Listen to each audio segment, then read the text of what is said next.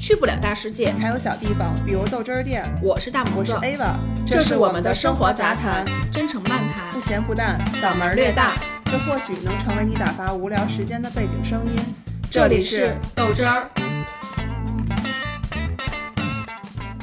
大家好，我是没生过孩子的大萌子，靠，行吧我是生过孩子的 Ava。我是完全没有这个经历的吗。咱今儿就聊一聊这个生孩子到底有多疼。你想先知道哪个疼？当然就是实际当中你吃不是真疼，哟，那我说完了，我估计是不是就劝退了，就给大家做绝育了？那我还挺不一样的。我先说说我生孩子都经历了什么吧。生孩子这件事儿吧，在我的脑袋里想的就是是个女的就能生，它不是什么大事儿，就跟感冒发烧似的，我随便嘚瑟嘚瑟我就能发烧，轻而易举。所以生孩子在我就是没生之前的眼里就是这么个定义。那它不是什么大事儿，我不认为，哎呀，生孩子就是女人的半条命啊，或者说搭着命去，我真的当然理解不了。那只能说咱们这个时代就是说所接触的这种，就关于这种话题生育的这个教育，比较缺失。是的，跟像性教育一样，几乎为零。嗯，所以你才能把它想的会比较简单一些。呃，我现在想，可能也不是我单纯的我这么想的，也是因为就是社会面的知识到我这儿，我吸收的这些东西，让我很没有对这件事儿有很深的认识，所以我觉得他就像感冒发烧一样，我我当时真的就这么想的。哎呀，好像是哎，我想起来了，原来那个上公共厕所，就是老太太一块儿聊天儿，就是那意思。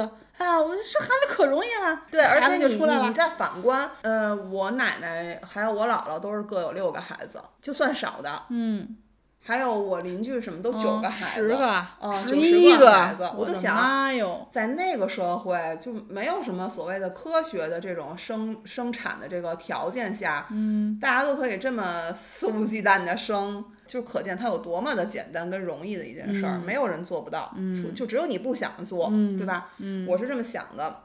然后我也是说过好多次哈，我就是没有特别的说我一定要坚定的我要我就要当妈妈，或者说我就不要当妈，我没有想过这些事儿，就是顺理成章的我就怀孕了。坦白说，这怀孕它也不是突然来到的，嗯，也在我一个潜意识的计划内，对，而相约而而且行确实像自己想象中那样，它很容易的就到来了，嗯，没有做什么长的一个准备。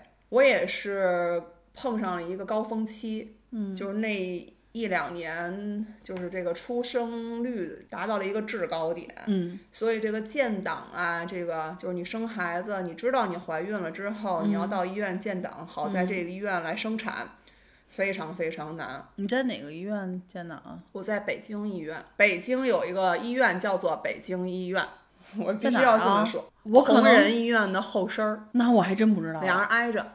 那我就还真不知道了。对，同仁我都很多人都是说，我知道你在北京生的，然后我说那他妈叫北京医院，我建档还挺早的，六周，本来是四周，然后医院说这边看的很弱，就是一个弱阳性，再等两周你再过来验，嗯，然后呢，等到六周的时候我就建建了档了，就很早的一批，所以建档这块儿呢，我没有遇上任何的困难，嗯，很顺利。后来就是哎，我想打一岔，这建档真的很难吗？我觉得非常非常的难，一般其实被发现都是八周，因为你你的你的月经会推迟嘛，你大概你推迟肯定是一个月以后了，对吧？嗯，所以你八周到十二周的时候，你基本上就见不上了，就会告诉你不行，你这个预产期我们已经满了，你就找下一个医院吧。那时候会非常难，至少我那两三年，我的前年和下一年就非常非常难。哎，那我不理解嗯啊！恰巧有很多人是跟你同一时期，同样都是在第八周的时候，嗯，就是说一起去建档，这时候发现可能我建不了档了，嗯，那你什么时候你都会遇到这个情况？那为什么你这个前面早的时候就没有啊？不会说出现这个建档难的问题？比如同样我们都是一月一号生产预产期，对吧？嗯。但是我发现的比你发现的早，所以我到医院就会比你早，我就把那哦个一月一号那个，因为人家病床就那么多，哦他也不能说我固定你肯定就是一月一号。我明白了，明白了。你看，要不然说我这没有这经验呢，就没有这经历。你就是他妈操你不该操的心，不是那是医院的安排。我不就告诉你早建档，当然现在不会遇上这些问题了。对，也对，也对，你继续说。然后建完档之后呢，后面的一系列呢，就是跟大家经历的一样，就是你可能前边一个月一次的一些检查，然后。根据你这个孩子周数，可能到五个月的需要去查一些孩子，可能都长得差不多了，嗯，对吧？去看看他排畸呀，或者什么的，什么糖耐呀，看你的血糖有没有高，或者孕妇很容易有这个妊娠的高血压呀，等等等等，这一系列，我觉得有点像那种游戏通关，嗯嗯嗯，对，嗯，一开始我觉得挺好玩的，而且我是拒绝这个这个臭跟我去医院的，嗯，因为他特絮叨，我觉得特别烦，但是他又显示想，哎呦。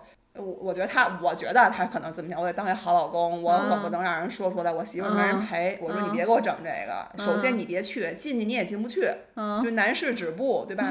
其次呢，叨逼叨逼叨的，让我心烦意乱。嗯。再其次呢，我一个人如果这一趟下来，我知道该干嘛，很快节奏，这个流程很顺。你到那儿又这个那个，你又邪乎什么的，就麻烦。会打乱节奏。该上班上班去，你也不用送我，我自己能，我就自己去。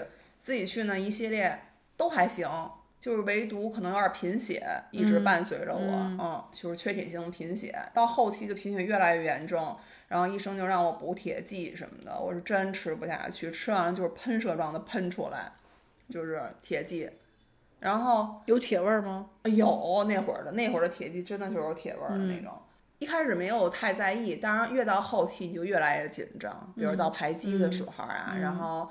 好几次排畸吗？不是两次吧？你不懂，你跟我说这我都已经忘记了。咱也不知道排畸是排啥，就是排你的孩子的这个发育情况嘛，比如说有没有一些嗯显现的这些，明白明白。但是都很顺利，很很快就过去了。我就说，我说你看，肯定没事儿。虽然忐忑哈，可是我心里其实有一种很自然的这种感受，就是没事儿，没事儿，这些都跟我没关。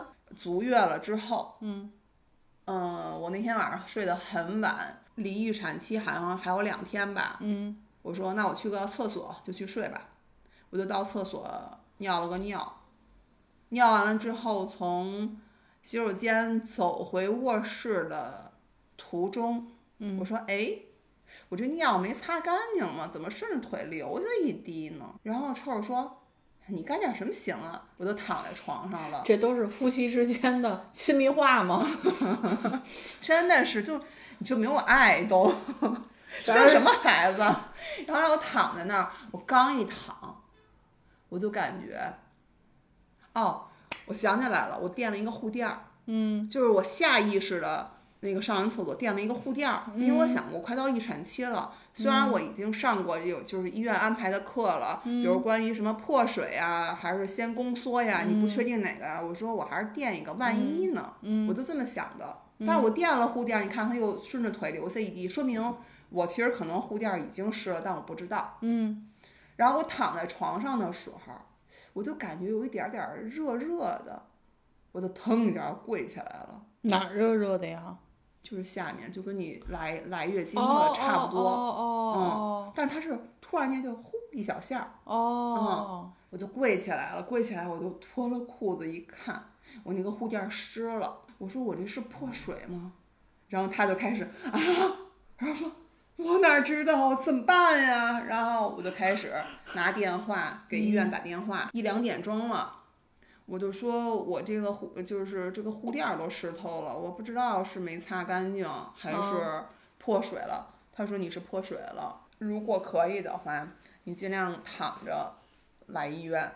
说如果你没有车的话，你就叫个救护车。哦。到医院之后，就直接给我放到那个待产室了。嗯。待产室同时还有一个女生跟我差不多。嗯。我们俩就是预产期基本上也一致，然后症状也一致。那个时候我记得是凌晨三点钟的时候，那个女孩跟我就医生对我们俩的要求是一样的，说你们俩就跟这儿躺着，然后呢把就是裤子脱掉，然后。给我们俩铺了很大的隔尿垫儿，说你们一定要吃点东西，因为想的是自自然生产。我不害怕。紧张吗？也不紧张，就说要吃点东西。我一听吃东西，因为那时候不都说这蛋产包里搁点什么巧克力啊、红牛啊，就这种这种，嗯我没让他买，我说我这些都不想吃，甜滋儿的我不想要。嗯但是他们就是想让你补充一些体力。嗯他说你想吃什么？我说想吃喝可乐，吃西瓜。然后嗯，呢你，要的还挺多。对，但是让吃的时候我也不想吃，我我说我说我什么都不想吃，嗯我就想这件事儿能快点儿结束。嗯我也没有任何的宫缩，什么感觉都没有。然后他就给我打上那个催产针、催产素了。后来打上了之后，医生说你从现在开始一定要在这个床上面躺着尿出来。我说啊，尿床上啊？对，我做不到。医生说不行，说你要是尿不出来，你就得给你插这个尿管儿。我说我尽量吧。然后到七点了，医生看了一眼表，说你到七点半一定要尿出来，不然我给你插尿管了。嗯，他也不是说吓唬我，我说我真的不行。他说天哪，这我也来不了他说你啊。喝，那你要喝点水什么的。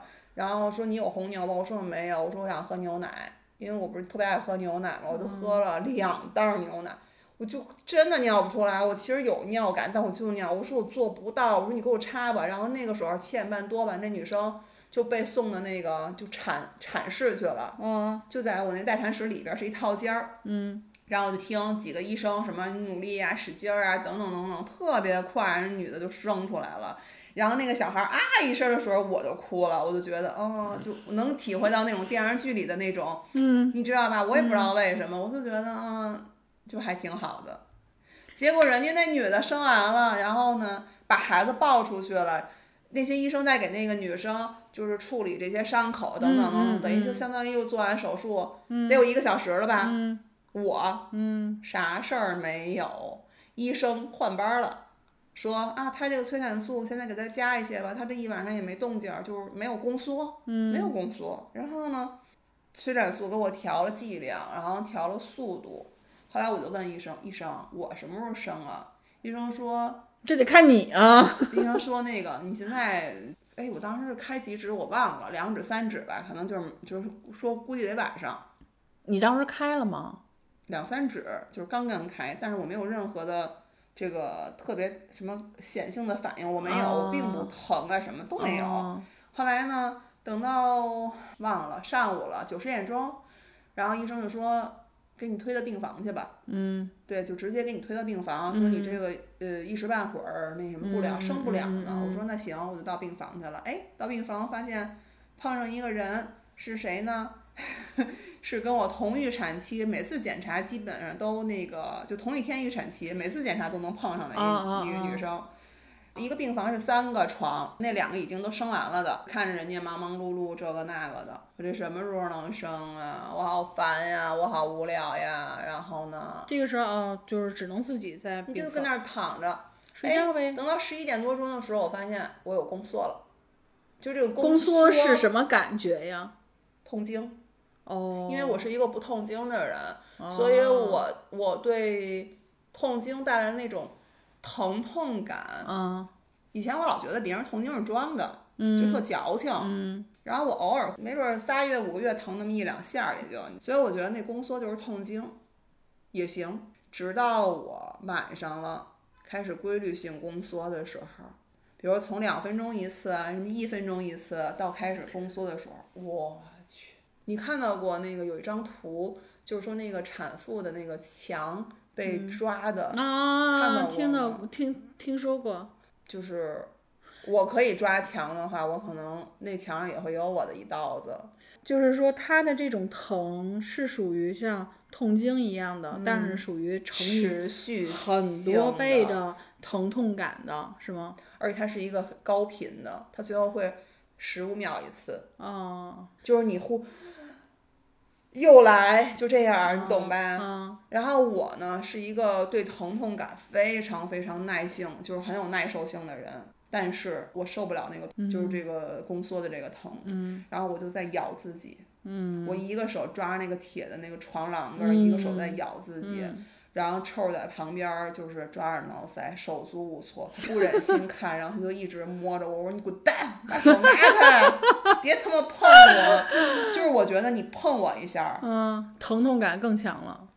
不是，我觉得你是在抑制，就是你在掐我脖子的感觉，就有那种感觉，你知道吗？嗯。然后呢，要死要活的时候，之前看了好多书，就是关于生产这件事儿。我们说我们要母乳喂养，我们要顺产对孩子好，可是根本就没有人告诉我们应该顺其自然，我们不能强求这件事儿。而且我之前把这件事儿看得太轻了，我轻视它了。就是我觉得谁都能生，是个人就能生孩子，无外乎有的人可能就是五分钟就生了，有的人可能需要五个小时，但也没关系，对吗？我从来没想过我需要剖，而且当时医院给到的信息也是，你能生你就是自己生。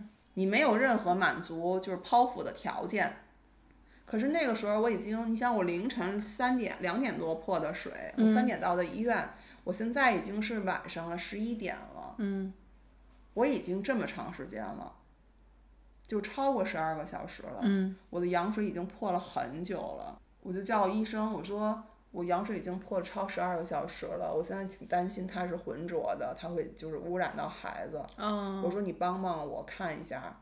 我说我想转剖。嗯然后医生说，没关系，没有这方面的理，就是那个问题。说你不用担心，你可以自己生。就他很坚决，你知道吗？你会很无助。我非常无助。首先我要利用我宫缩。不疼的那一瞬间跟他说这个话，我当时已经非常非常担心了，因为我我打了催产素打了一天呀。你没跟着大夫急吗？然后我已经没有力气了，我吃不下去饭。本身我整个孕期就处于一个就狂吐的状态，然后我我又这种情况，我当时内心就觉得不好了，不太好，你知道吗？然后呢，我又没有力气，我又想，我不管是自己生也好，还是剖也好，我现在一点力气没有了。嗯。而且我非常非常疼。然后臭说：“我能帮你什么呀？就他，他也没辙了，他也一身汗。我说我很想吃西瓜。嗯，他说你等着。然后就下楼去买了半拉西瓜。嗯，那是四月份。嗯，然后他买完西瓜之后，我就吃了两勺，咵的就吐出来了，就太疼了，疼到吐出来。明白。一直叫医生，一直叫医生。我说我坚决要求剖，我说我不能再这样等了。嗯。然后当时的值班医生说，可能嫌我太烦了，你知道吗？给我又又推到待产室了，待产室就我一个人。然后这个时候呢，主任晚上过来巡一圈之后，他就要下班了，你知道吗？巡完之后说，他帮我做内检嘛，他就说，他说没关系，我帮你看了，应该十二点前后你就可以生了。我当时好像已经开了八指了。不是开八指，你一个有感觉？我没有任何感觉，因为太疼了。就是你给我的感觉就是我的宫缩这个间歇变小了。嗯，我我不我记不清了啊，就是可能几十秒一次了。因为那时候已经十一点多了嘛。他说我觉得你应该十二点前后就能生了。说那个你别担你别有任何担心。我说好，我说您忙吧。主任就走了，我不知道他是干嘛去了。可是他走了没有五分钟十分钟。因为他不穿着白大褂嘛，一开始，然后他就换上自己的衣服。他说：“我不放心你，我再过来看看你。”然后我就回去，然后有任何问题，他们就就那个他们都会把我叫回来的，因为他负责我嘛。这时候他一过来，他一摸不好，他说：“孩子心率掉了，就是当时好像孩子心率已经掉到七十多吧，应该正常是一百。”那他怎么能测出来？手一摸？他是摸的，对他靠摸的，还挺厉害啊。主任非常厉害，然后他就。我我手上有带着东西，其实有什么镯子呀，还有那个，他说来不及了，然后说赶紧。好，你知道我幸运的是什么？当时是晚上，而且是一个周日的晚上凌晨。没有任何的什么等电梯呀这些乱七八糟的状况。嗯，他边走边跑着推着这个床，然后叫了人，嗯，往手术室推我，然后边让我做这些东西。第一摘东西，第二呢摁手印儿，然后给我讲情况，说孩子心率掉下来了，说那个我我们现在去手术室转剖，嗯，说那个你你忍一下，但是有一个问题就是麻药可能到不了，我没有力气，因为。我那宫缩频率越来越近了，嗯，而且我真的忍，就是忍不了，我觉得要死了，你知道吗？嗯，但是我当时的第一句话就是，我现在都记得，我就说没关系，我说你帮我抱孩子，嗯，然后他就说，哎，我怎么想哭？我从来没因为生孩子就是觉得自己特委屈，嗯嗯，反正我记得手术室，我就 就真的是拍电影，那个走廊长长的那个那个那个白纸灯。然后那个病床就就那个车就推着，因为我在待产室自己，就家属是不能进来的。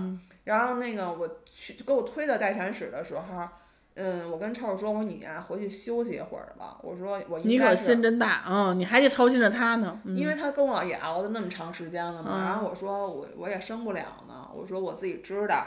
然后呢，他就说行，但他其实没走，他上嗯门口买了碗小米粥，然后因为他也没吃饭呗。我哎，就他自己啊，我婆婆也在，嗯我妈在旁边的呃这个同仁医院化疗，嗯嗯，然后我没敢跟我爸说我泼水，因为我不想跟他们说，嗯这样的话他们就是两边儿他都顾不好。然后呢，总之这个灯就在我眼就是 望着天儿，然后哗哗过，我当时脑子就是那种，就是真的就是放电影儿，我就想只要孩子没事儿就行。嗯，然后我就一直在深呼吸，深呼吸，就是忍着那个疼，你知道。到那个手术室的时候，我就觉得好冷啊，怎么像冰窖一样，非常非常的冷。很多医生一下来了好多医生，至少有七八个，然后 B 超到，就是孩子除了这个脐带绕颈之后，嗯，就看到他用手捏住了他耳朵上的这根脐带，就他有一个脐带挂耳朵上了，他捏住了。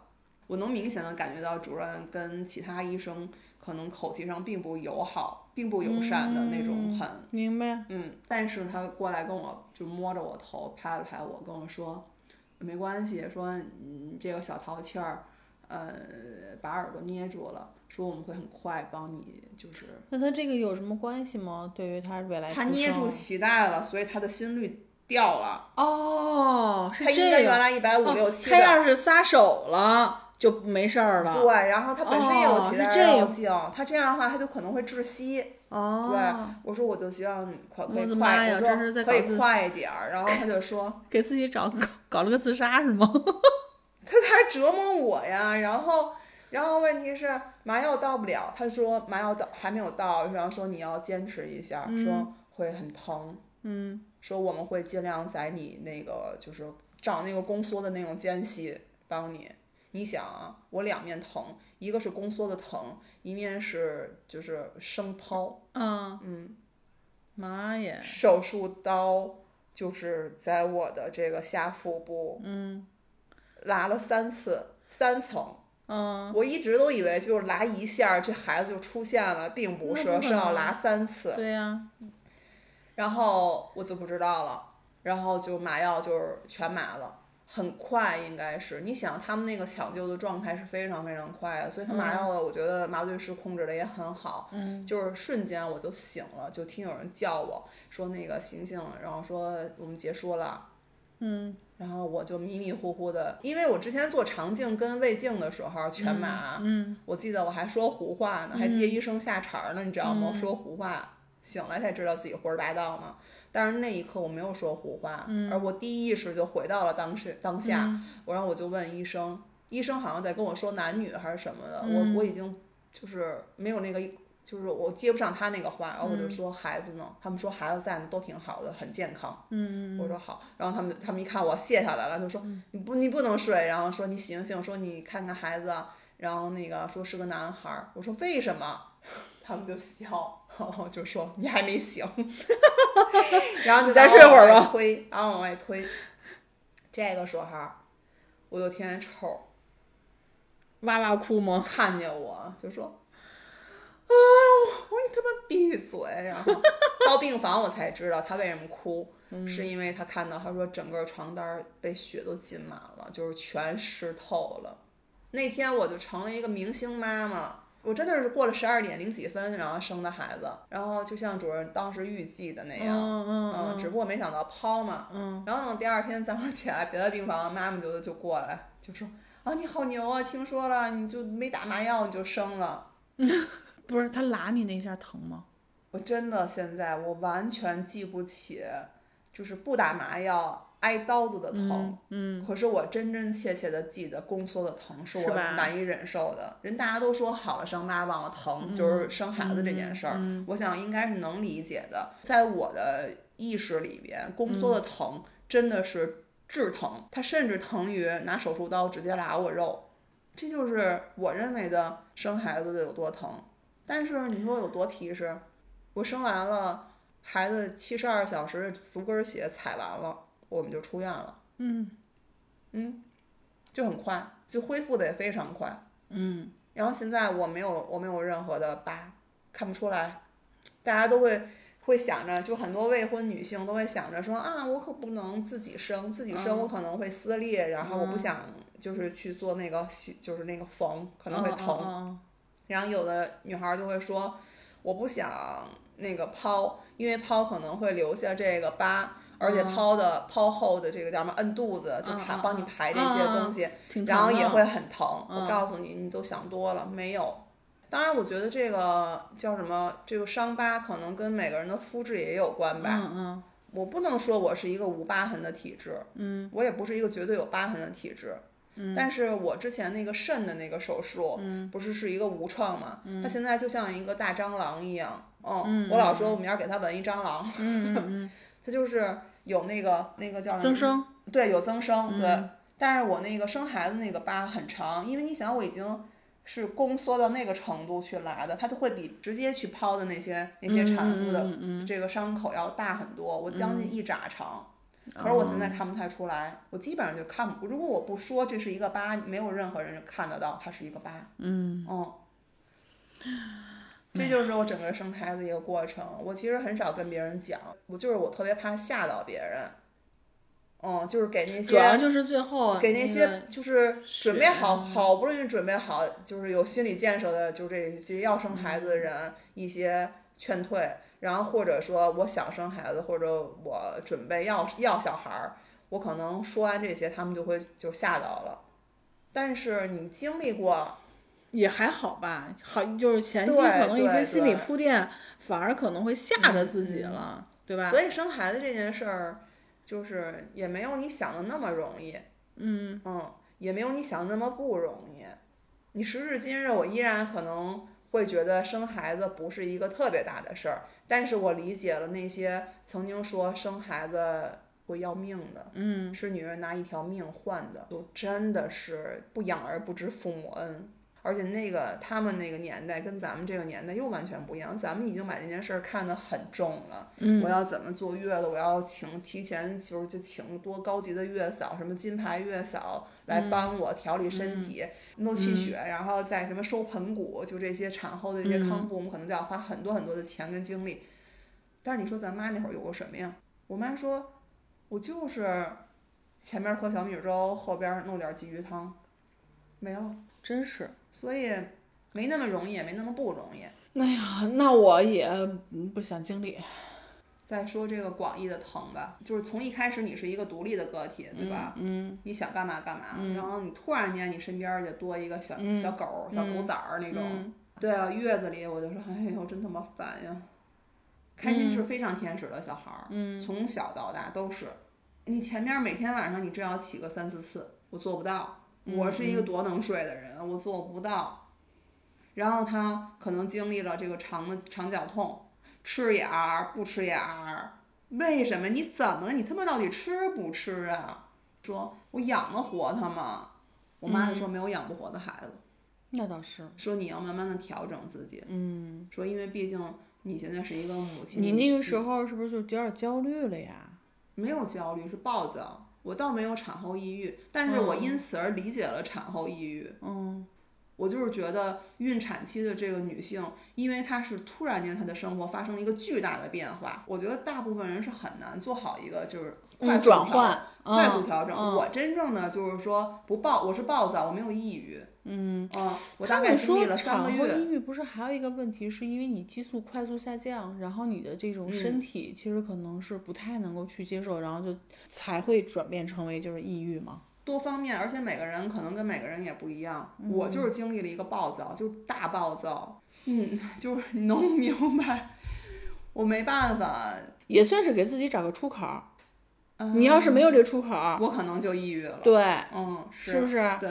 育儿的后期，咱就再单说了。可是作为我我自己来讲，我觉得整个的，就是当妈这件事儿，对我来说是还是一个利大于弊的事儿。嗯，就是如果没有当妈，我可能就找不到自己的这一面。我跟以前完全是大反转的。我觉得我并不是一个特别有责任感的人。嗯，能耐下心的人。嗯，我不是一个甘于。想当个妈的人，你懂吗？这个妈就是说爹味儿十足，妈味儿十足。哎，我不知道为什么。么，你看啊，咱们就是从你那时候还单身的情况，咱们就认识了。后来呢，你谈恋爱、结婚、有小孩儿，但是其实给我的感受啊，嗯，你还一直都是属于跟现在是一样的是吗？啊。那可能那时候我已经开始慢慢的走入一种 当妈的这个角色了，开始是吗？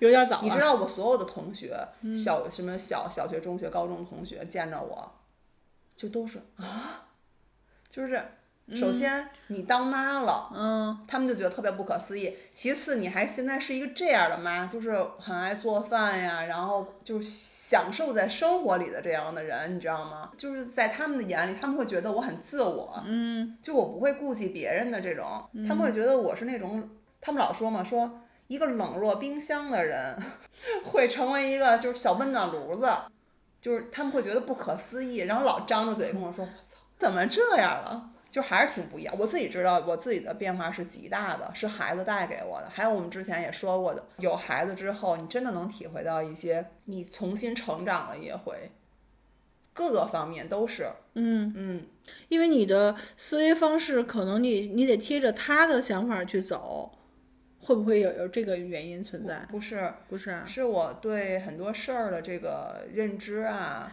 然后包括一些对童年的修复啊、成长路上的这些东西啊，我又重新了、重新的又体会过一次，然后又可能又站在就是一种重启，再来一次。你是带着一些过往的这些缺失啊、经验呀、又重新来一次。反正对我来说，有孩子之后的人生是一种好的转变。当然也并不是说劝生，所以现在有好多人就会纠结于，哎，我到底要不要生孩哎？呦，没必要。嗯当然说你肯定你你你具备这些条件，然后哪些条件？我觉得年龄啊，就是最大的一个问题。我自身呢，身体情况，嗯然后未来对孩子的一些有没有影响，嗯还有就是你这个年龄，你没有那么大的精力了，你生完孩子怎么去抚养？我觉得应该都是问题吧。毕竟父母年龄也比较大了，他们能有多少精力来帮我带？那你这权衡之后，你觉得你自己在屈服于现状吗？换一句话说，其实你是就是希望有一个渴望有一个孩子的吗？这么说吧，嗯其实我觉得我还是挺渴望的。我曾经那个时候就觉得有两个遗憾，一个是我没有孩子，嗯一个是我没有在事业上就是真正去获得我当初很希望的那个结果。成就感。对对对对对，嗯但是你现在现实情况是这样的一个情况，嗯，那你就只能是去接受，因为我权衡了利弊之后，我会觉得，那我现在的情况的确是不太适合再去要孩子了。其实也不光是年龄啊，你权衡了之后，你选择了不要孩子，并不是说我完全我想要孩子，但我的权衡之后，我发现我完全没有这个要孩子的能力。你不是，啊不不不，这个我也考虑了，嗯，这个我也考虑，因为我看到你们带孩子，我的天呐，我啥都没干，但我心力交瘁。你的选择就是忠于你内心的。其实就是说，我如果按照自私这个角度来说，嗯我特别就冲动的角度来说，我是很希望能有一个孩子，然后不由我生，再见。来一个，嗯，然后，但是。嗯，就是你这个理性之后呢，你就会觉着从各个方面，我的确是不太去配现在能够有一个孩子吧，嗯能力不够。嗯，那我觉得你还是就是你的就是现在的选择是尊重你自己的呃，内心的。对对嗯对对嗯对对，这不是说是被动的啊，不是不是不是。但是我我其实有朋友有几方面的不一样的，他们就有的人会觉得你有孩子带给他的压力，比如我怀孕了，就会给他一种无形的压力，他可能会觉得，哎，我好像没想过这事儿，我也得赶紧的吧，挺着急的，比如说一开始备孕备不上啊，或者怎么样的，就想追赶你，我觉得也大可不必。还有一种就是。要还是不要，这个边缘徘徊，嗯，就是他也不是说很明确说我就是不要孩子，我觉得，嗯，很清楚自己要还是不要的人，嗯就没有这方面的特别的烦恼，就我很明白我不要，嗯，他大不了顶多就是我可能十年以后后悔了，那些朋友是说，我要还是不要呀？我嗯也不是说那种完全的就是不要小孩儿的这种这种人，我可能要吧也行，但是我又不太想负责。哎，我觉得这个特别不好，就是说，嗯，他就是在这个时候他没有想明白，没有哦想清楚的情况下，然后还被身边朋友给带节奏了。但是我就劝他是什么呢？我其实我我不是一个劝生的人，我也不是一个劝你不生的人。嗯，我就是觉得这东西你总是有到一定的年龄，或者你到那个阶段，嗯，就是你的内心会有一个特别特别实在的想法，嗯，告诉你是该要了还是不该要了。嗯，你如果没想好，只是因为比如别人有，要不然我有也行。嗯，我觉得生命是需要负责任的。对，对，如果你没想好的话，就这事儿真的别干。嗯，你还记得我之前跟你说过，我一朋友，呃，生完小孩儿半年，现在又怀孕了，然后就是纠结是要还是不要的问题，因为他们真的是已经通过一个孩子，嗯，已经知道了自己内心不喜欢孩子，对对，不喜欢孩子，给父母养。对，嗯所以说她怀孕了吗？对呀、这不又还给父母养吗？他已经非常明确知道，夫妻两个人真的是不喜欢孩子，所以呢，那你我肯定为什么要二胎呢？就这么巧，昨天忽然之间还跟我说呢，我要去住院了。我说干嘛去啊？他说我还是决定把它给做了。我觉得你当初生完这个孩子，其实你已经都知道了，你不喜欢孩子，你为什么不做一些措施呢我？现在重新改了，要劝不生，就是劝这种人不要生，真的不要生。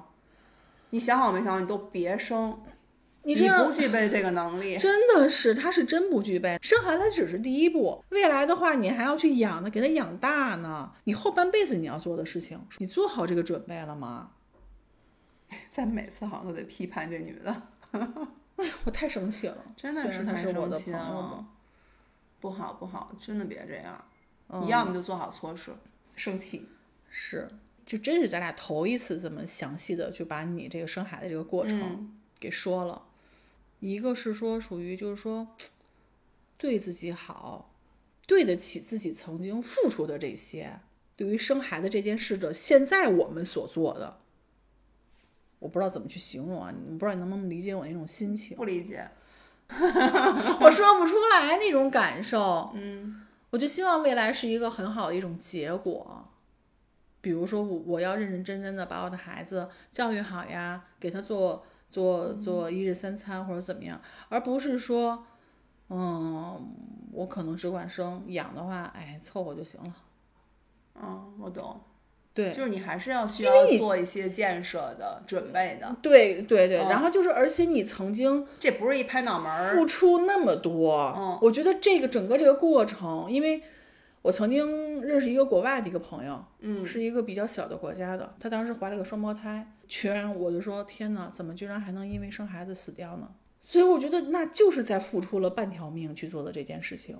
我身边最好的朋友跟我一年生产的，他们都在我之后。就是我虽然当时没有把我的这个生产的全部经历告诉我身边这两个孕妇朋友，嗯，但是我是希望给他们提个醒儿，嗯。我就说我其实并不顺利，我是顺转剖，我就这么说的，中间儿只能说是幸运，就是孩子没有任何的影响。嗯，然后我说，我就想告诉你们俩，你们一定一定一定记住，千万不要固执己见，嗯，然后一定要顺从自己的内心，能顺就顺，能抛就抛。不要说坚定的，我认为抛就怎么样。我为了解决我可能我不想侧切，我就抛，或者说我不想抛，我就想要顺产，我就顺。我说千万不要这样，然后也一定一定交代你们的老公还有你们的家属，尤其妈妈跟婆婆，到那时候就特别能爱上场啊！我得怎么怎么着，不行，得怎么怎么着。我说千万不要，一定要交代给你们老公，你们的思想一定要一致，就是在那个关卡上一定要就是快速的做准备，就是嗯快速的去决定。然后你们如果态度坚就是强硬的话。呃，很多时候医生确是对因为当时我们生产的那个十年前了，大概十年、十多年前了，嗯医院其实是有一些指标的，我的手术剖、哦剖腹指标的，他要完成那个指标，我不能超过这个指标。嗯所以当时我说羊水这个问题，后来我再问一，我说问主任，我说是不是有存在我这个羊水有有污染的情况？他说是的，嗯，就他承认，嗯，你知道吗？他们觉得那个有一部分跟他们的医疗就是就就就就跟说医疗事故似的。所以我告诉这两个朋友，我告诉你，好死不死，这两个朋友全都遇上问题了，就全都是在生产的过程中都是因为顺，然后最后转剖，转剖。后来这两个孩子都是生完了，妈妈没有见到，直接那个带到八一儿童医院去，就是那个出生婴儿的医院去住院了，都是住了一个多月。其中有一个小孩儿是生了半天没生出来，然后医生就给他放在那儿了。放在那儿之后就说说那个下一个产妇已经开始发育哎呦，我觉得这可太害人了。结果别的产妇已经都生完了，啊，他就弱弱的说：“麻烦你帮帮我吧。”还是没生出来，然后最后给赶出来。赶出来之后，那个孩子没有哭出来，没哭出来，医生就直接提了走了。然后呢，提了走之后，他妈还有她老公就一直旁敲侧击，因为她是她的工作属性可以经就是经常性的出国，他是从国外、从她很年轻的时候就带了好多好多那个小朋友的小玩意儿、衣服，就好看的，就老说以后给我孩子留着这种。然后呢，她老公跟她妈就都会说。呃，说没关系，然后那旁敲侧击的说，你知道吗？你还年轻，怎么怎么着？他也不说孩子好，也不说孩子不好，他就天天以泪洗面。其实家里人是做着打算了，但是他们还是在做全力以赴那什么救孩子。但是你见不到孩子，你知道吧？放那个那个出生婴儿的医院，后来他就各种的找人，然后问，然后到二十六天的时候，孩子从那个出生婴儿的医院转到儿研所，然后哎有起色了。现在孩子很健康，就是捡了一大命。哦但他谁也不傻，你妈跟你老公都会这样，特别婉转的会说一些没事儿，你先衣服啊，然后那个怎怎么什么什么小女孩儿要，嗯，他他想要，她跟我一样就很渴望一个女孩儿，嗯但是生出来都是男孩儿哈，就说正好小女孩儿能用，然后怎么怎么着，反正就就就很很侧面的去说，不是他他整个月子都是以泪洗面。不是这个孩子出现这些问题，就是因为当时没有及时抛吗？我其实他完全。可以当时抛的，就决定要生还是要剖的时候，他就跟医生说：“我这个头大还是我忘了是因为什么，孩子确实头大。”他就他就要求说：“我我现在剖。”然后医生就说：“你可以生，你不用剖，你没有抛的条件。就这么说的，很生气哈。我又有觉得我还有比还比较幸运，我没有，所以我就想我没有经历这个。嗯，就是我唯一想告诉大家的就是，你还是要多了解一下关于生产的知识，真的是要了解一下。嗯我觉得我们不能道听途说，嗯，或者什么随便百度一些有的没的，至少要掌握住一些现代的，嗯，真的是现代的，不要被那些有很多你没办法改变的制度上的一些东西约束住，嗯，你就不去这么做了，因为命是你自己的，你说我一不生的，我还弄得生还是不生呢？就是每个跟跟每个人情况不一样呗。而且你这就是每个人生阶段有每个人生阶段的想法，你的选择真的不同。如果你可能换到今天，我现在是一个没有生育过的中年女性，我可能就选择不生，嗯，因为我也说过，其实并不喜欢小孩儿，只是那个人生阶段的时候，嗯，我觉得哎，我好像也可以试着当个妈，嗯，我觉得我喜欢生活，我很喜欢看那些给小孩做辅食的妈妈的那种博客，还有微博，不是有点儿，然后我就觉得做出来那种小可爱的饭特别可爱，所以我就很渴望那个。然后我除了讨厌小孩之外，好像也没有什么其他理由说我不生。反正就是做自己的选择吧，对对在合。适的那个就是人生阶段里面去做自己适合的选择。我生之前，我一定要去全面去了解一些知识性的东西。嗯，其实有有一个东西不太恰当，但又很合适，就是你养猫养狗。嗯，当你决定养一个宠物的时候，嗯，你不是说啊好可爱呀、我要养个狗吧，然后啪狗买回来了、o k 你怎么你怎么去管它，你怎么去养它，你完全不知道。对啊，我觉得你在养带回一只小狗回来之前，你要至少先知道，不是狗天生到你们家它就不不到处拉不到处撒的，科学喂养。对吧？你是需要培养它、培训它的，对不对？所以生孩子也一样，当你决定干这件事儿的时候，你先了解了解它。行了，我也就配养个猫，养个狗。不过说实话，我老有时候会会幻想，嗯，如果说它不是猫不是狗，好像我养的也还不错呢。对啊。有时候会这么想，然后就哎，我养孩子就是靠猫跟狗这么给自己洗脑洗过来的。我说我都养过这么多只狗了，这么多只猫了，我的养都挺好的，从来没有一个什么，我不是讲过那个些流浪狗会有一些细小什么的吗？都没有死。这孩子我也应该能养得活，来吧，这不挺好的吗？还挺有成就感的。嗯，那肯定的。嗯，所以我觉得，既然选择了这个，那你就勇往直前，做的最好。那可不咋地嘛，我还能塞回去是怎么着？给我，给我，拿走，拿去，多好啊！这个是不是？行吧，我依旧是那个有一个大儿子的 Ava，但是我现在很幸福，我也从来没有后悔过当妈。嗯，我也依旧是那个没生的独立、独立单身，对，然后嗯享受自己的生活。但是我不希望的是去伤害任何一个生命，然后我也不希望给别人带来一些困扰吧。嗯就是把自己照顾好自己。那你这么说完，我得再加一句，嗯就是虽然我有孩子，可是我依旧保持着独立女性，我依旧是一个独立的女性，是是是是并不因为是啊是啊生了妈了不是生了妈了，生了孩子了就不酷了就不独立了，不是这两个完全没有关系，是是是是是，好吧？拜拜生孩子很疼，也很快乐，对，痛并快乐着啊。嗯，看见了不一样的自己，好吧好吧，拜拜拜